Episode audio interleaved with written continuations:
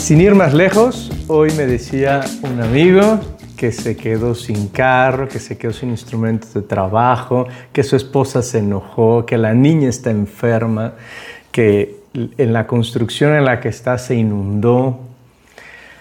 Los problemas son parte inevitable de la vida. Todos los tenemos.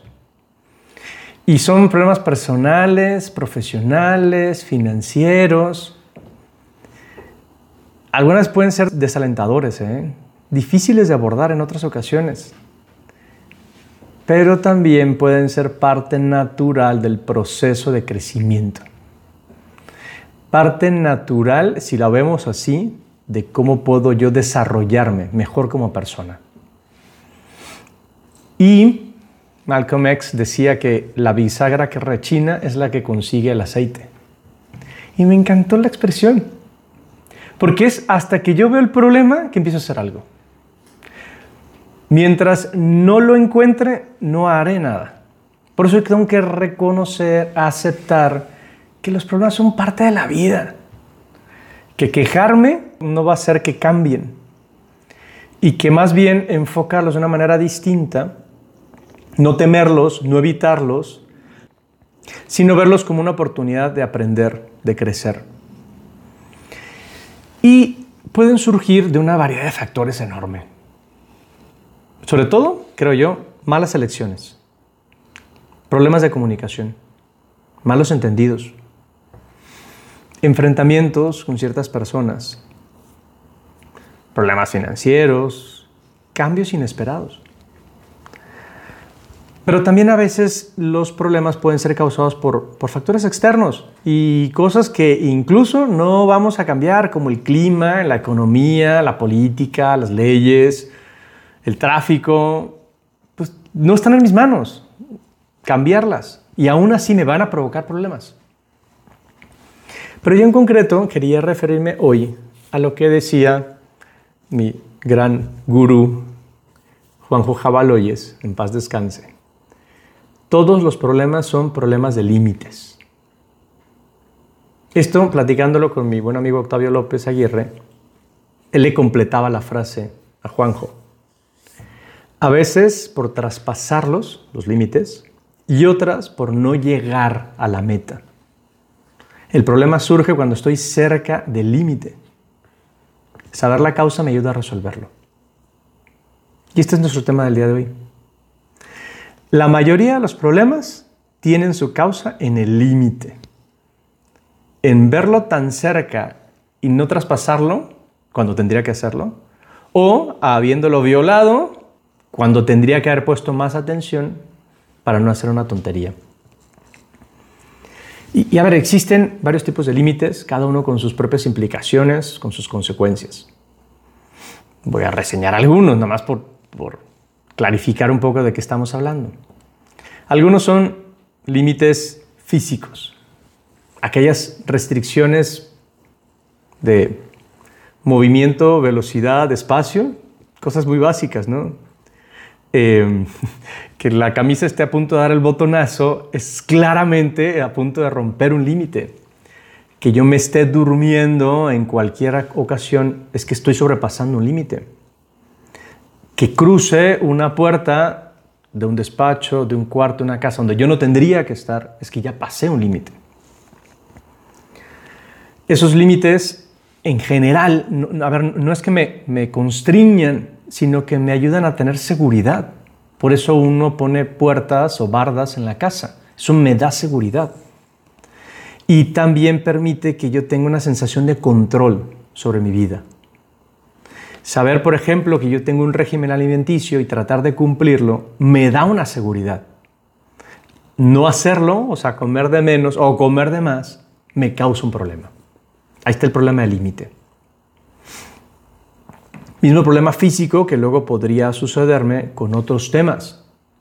Por ejemplo, con la pornografía, con la masturbación, con el alcohol, con drogas. También son asuntos físicos porque van a causar problemas físicos. Y también van a causar, y este es el segundo tipo de límites, problemas psicológicos. Estos son más internos, evidentemente, ¿no? Y tienen que ver, por ejemplo, con la autoestima con la tolerancia al estrés, em, con la ansiedad que pueden, pueden provocar. Incluso temas que podrían ser como de creatividad, ¿no? A veces me ocurren demasiadas pendejadas. O se me ocurre poco, ¿no? Tal vez tengo un límite de creatividad para tener detalles con mi novia o con la esposa. Y, eso ya causa un problema porque me quedo corto. El límite queda demasiado lejos y tendría que hacer más.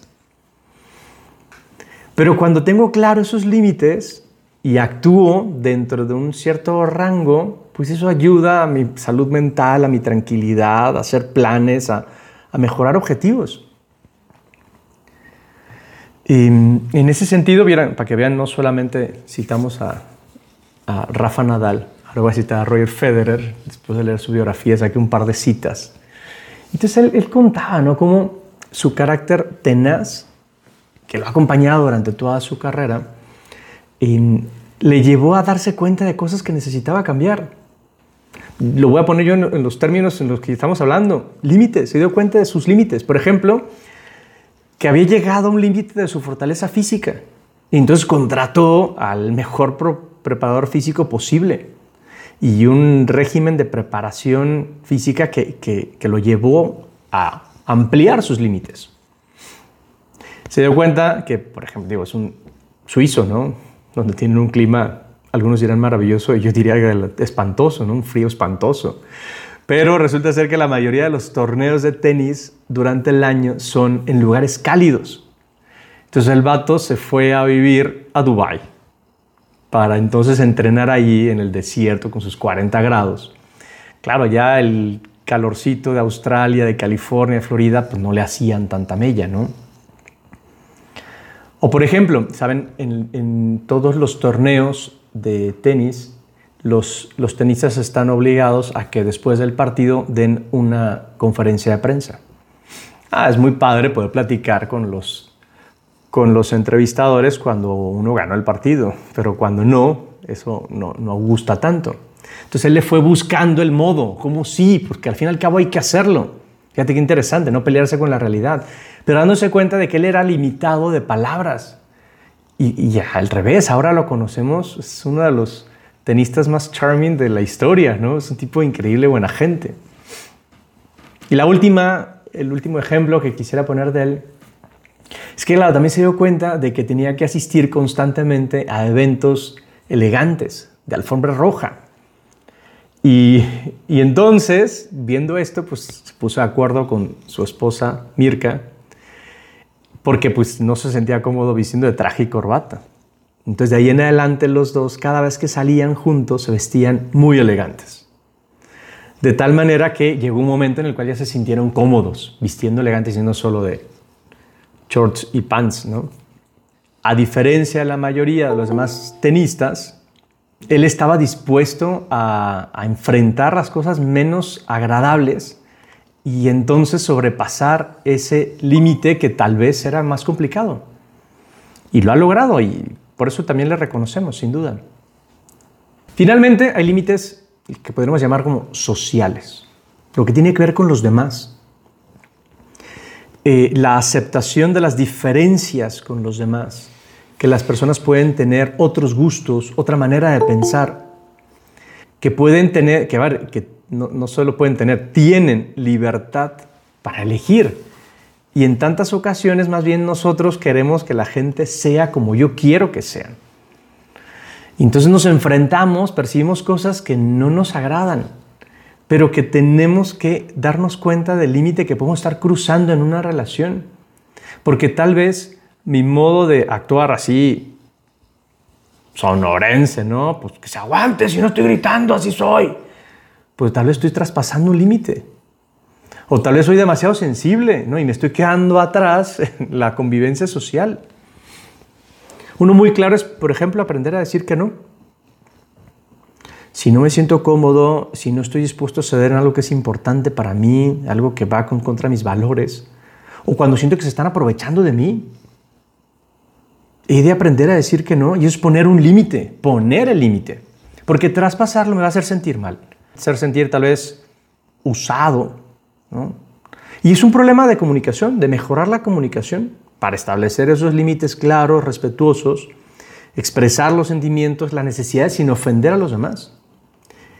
Pero estar también atentos a lo que el otro pueda necesitar y no traspasar los límites del no.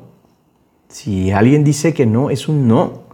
Porque todo lo que pueda hacer en contra puede ser que dañe a la persona, que le genere una ansiedad y, evidentemente no queremos eso, menos para la gente conocida. Pero siempre saber que un límite me hace perder cosas. Traspasarlo, quedarme corto, me hace perder. Y dice James Clear, va bien, pregunta James Clear, ¿cuánto podría perder? Y no es una cuestión meramente financiera. Si hago esta elección, si traspaso este límite, ¿cuánto tiempo puedo perder? ¿Cuánto cordura puedo perder? ¿Cuánta reputación podría perder? ¿Cuánta felicidad podría perder? El costo de oportunidad es mucho más que dinero. Y eso es lo interesante, porque de lo que se trata es de que yo vislumbre los límites que tengo en mi vida. Los vea, vislumbrar, o sea, ver desde antes, darse cuenta de dónde están. Porque al fin y al cabo límites siempre hay. Hay límites de velocidad y, hay y la gravedad es un límite y la ropa es un límite. Y nos afectan de muchas maneras. Por eso tampoco pensar que, que el hecho de que yo me encuentre un límite, eso mm, me hace menos libre. No, no, no, me da tranquilidad. Que me pinten la cancha hace que yo pueda jugar más a gusto. Y no me voy a sentir mal porque ahora ya no puedo moverme fuera de los límites de la cancha, porque pues ya salió el balón y hay que sacar desde, desde las manos. Cuando cruzo un límite, cuando lo ignoro, entonces hago daño a mi integridad, a mi dignidad, me enfrento a problemas serios.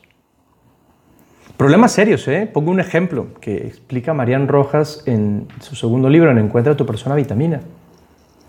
Casi un 50% de los divorcios en Estados Unidos, pinches gabachos raros, pero no estamos muy lejos, son debidos a la pornografía. Porque aportan una imagen de la sexualidad irreal, fantasiosa, utópica. Y los jóvenes se engañan pensando que sentirán, experimentarán, tendrán vivencias similares a las que se observan en la pantalla. Y entonces explica, ¿no? Desde el punto de vista psiquiátrico. Después de ver porno, la corteza prefrontal, que controla nuestra capacidad de reflexionar y contener nuestros impulsos, se deteriora y se debilita. Nos convertimos así en personas más primarias, prontas a actuar instintivamente y con una peligrosa tendencia es una visión simplista y cosificada del sexo contrario que nos puede alejar de las personas reales más cercanas. Traspasar un límite, pero un tremendo límite, y, podríamos, y podría ser que lo viéramos como algo tan normal, tan común, y no por común va a ser menos malo. Por eso, si preveo el límite de una situación, Puedo ponerlo como un dato importante en la toma de decisiones. Y así evito situaciones que pudieran dañarme a mí o a los demás. Porque entonces eso me ayudará a establecer metas, prioridades.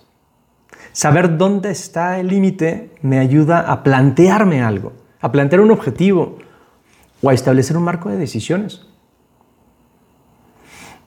Tener claro, por ejemplo, los límites sociales me ayuda a entender y respetar a los demás a ser más empático, más comprensivo. Es cuando decimos, es que esta persona es limitada. Sí, es limitada. O sea, su capacidad no le da para eso que tal vez yo estoy pidiendo. O incluso me puede suceder a mí, que tal vez en mi trabajo me pidan algo que ya no puedo hacer. Pues es muy interesante poner el límite, decir, pues qué pena, es que a esto no le entiendo. Y tal vez me dirán, pues, pues y ya está. Ya tengo un marco de referencia para actuar y haré como Roger Federer que buscaré nuevas habilidades. O tal vez no. Y eso ayude a tener claridad para que sepan lo que me pueden pedir. Y así evitaré situaciones desagradables, conflictivas, en las que podría ofender a otra persona o violar los límites de otras personas. Por eso en esta ocasión yo te animo a dos cosas, dos retos. Uno, A ver, haz introspección. O sea, piénsate mejor cómo está tu vida y revisa. ¿Acaso estás muy cerca de un límite? ¿Traspasándolo o quedándote lejos o antes de lo que deberías? ¿Hay algo en la vida que no esté funcionando bien? Pues entonces, ¿cuál es el límite que pasaste? Y segundo, si te has dado cuenta que, que sí es verdad, ¿qué vas a hacer? Porque no se trata nada más de hacer análisis, ¿no? Y, pues ya está, ¿no? Qué mal estoy. No, no, no, no, no, no, no, no solo qué mal estás. ¿Qué vas a hacer? Con todo lo que hemos venido hablando en las semanas anteriores, yo creo que eso nos da idea de por dónde. Al pensar en este tema de los límites, podemos encontrar otras opciones para mejorar, para plantearnos objetivos de mejora. Nunca es tarde. Por eso, en cuanto me dé cuenta, tengo que poner un plan de acción Revisa, detente, piensa. No camines simplemente en el límite. Revisa mejor tu vida. Seguro te encontrarás algo que puedas mejorar.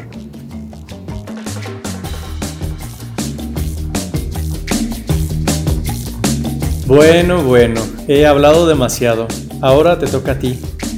Me encantará conocer tu opinión, tus puntos de vista, tu retroalimentación, preguntas que quieras hacer a través de la cuenta de Instagram, arroba menos guion bajo común. Espero tu comunicación. Nos vemos pronto.